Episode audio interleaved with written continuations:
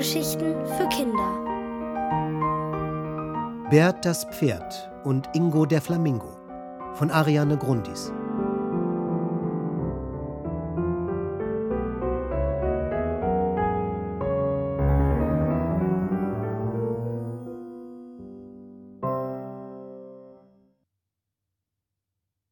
Bert galoppiert los.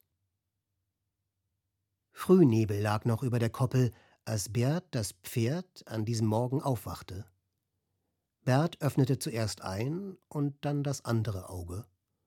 So sah er also aus, dieser Morgen.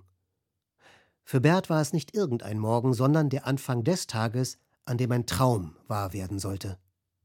Seit ihm eine Taube von der Stadt Venedig erzählt hatte, in der Boote durch die Straßen schwammen, hatte das Pferd davon geträumt, auch mal mit einem Boot durch eine Stadt zu fahren.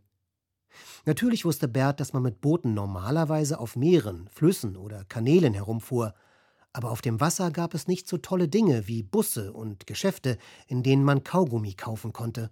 Ja, vielleicht würde Bert sogar Kaugummi kauen, während er in einem Boot durch Venedig fuhr. Dem Pferd wären die Augen beinahe wieder zugefallen, aber dann wäre der Traum für immer ein Traum geblieben. Jetzt musste Bert aufstehen. Außerdem mochte er es nicht, wenn andere auf ihn warten mussten. Und es gab ja jemanden, mit dem er in Venedig verabredet war. Ingo, der Flamingo.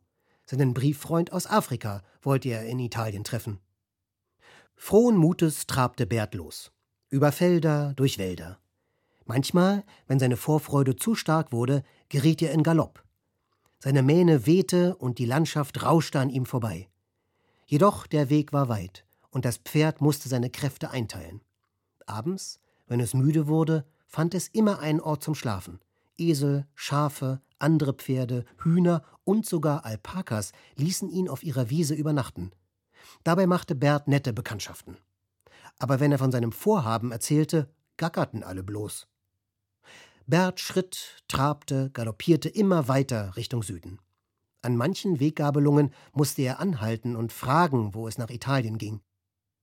Wenn er durch Städte lief, staunten die Leute nicht schlecht über das reiterlose Pferd, wie es an Bushaltestellen und Schaufenstern vorbeispazierte und dabei Kaugummi kaute.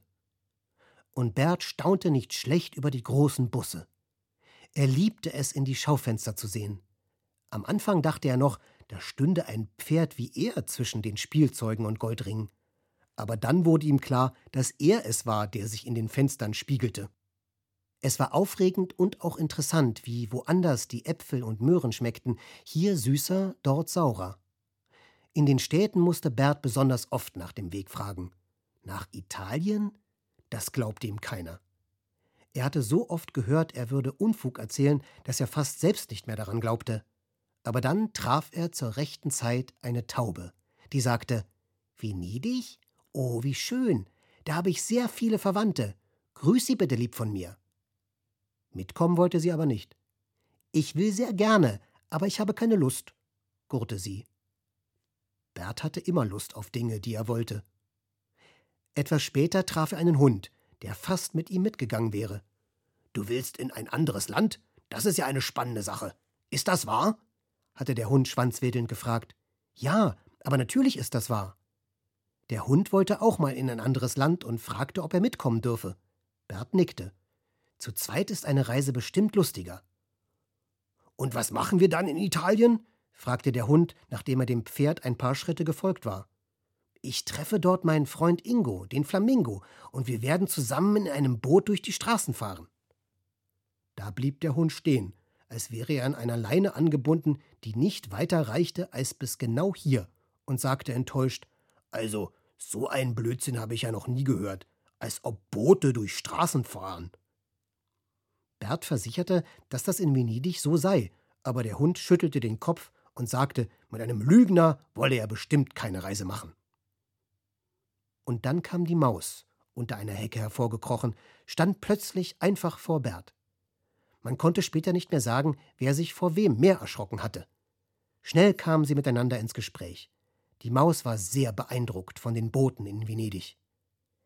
Was für einen großen Traum du hast, staunte sie. Und sie wollte Bert ihren kleinen Traum verraten, aber nur wenn er versprach, nicht darüber zu lachen. sie wollte gerne mal in einem Topf kalter Käsesuppe baden. Bert lachte nicht und nahm die Maus stattdessen auf seinen Rücken. So viel Zeit musste sein. Gemeinsam liefen sie weiter durch die Stadt. In jedes offene Fenster steckte das Pferd sein Maul. Irgendwo in dieser Stadt musste es doch einen Topf kalter Käsesuppe geben. Und den gab es auch. Er stand auf dem Herd von Frau Zimmermann. Immer dienstags kochte die alte Dame einen riesigen Topf Käsesuppe mit Fleischklößchen für ihre Enkelkinder. An diesem Dienstag waren schon alle satt, und der Topf war immer noch halb voll. Mit einem gekonnten Kopfsprung sprang die Maus in die Suppe und planschte glücklich darin herum. Was für ein Traum! Nach der Käseplanscherei sagte die Maus: Jetzt hast du mir meinen Traum erfüllt. Nimm mich mit. Vielleicht kann ich dir auch helfen, deinen zu erfüllen. Nichts lieber als das, freute sich Bert über seine neue Begleitung. Am Abend erreichten Pferd und Maus eine Straußenfarm.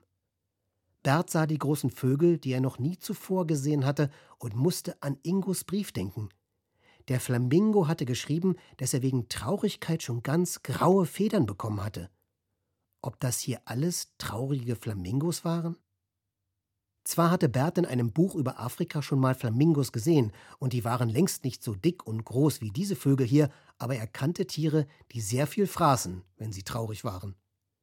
Hey, ist alles in Ordnung mit euch? rief Bert über den Zaun.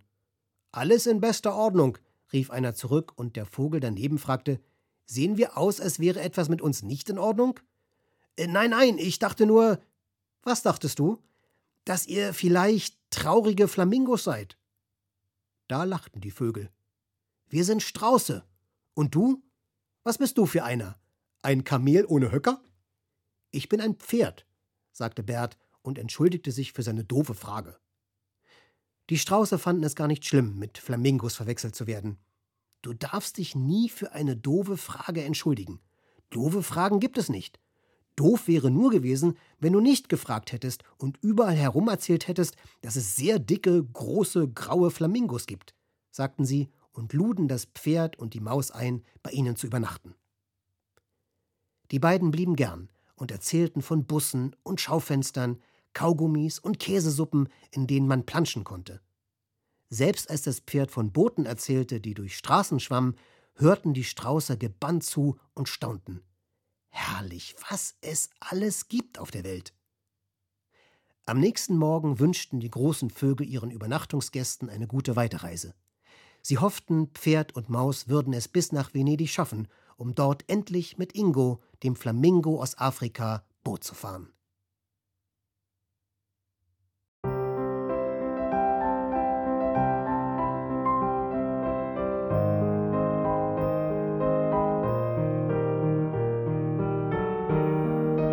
Ihr hörtet Bert das Pferd und Ingo der Flamingo von Ariane Grundis.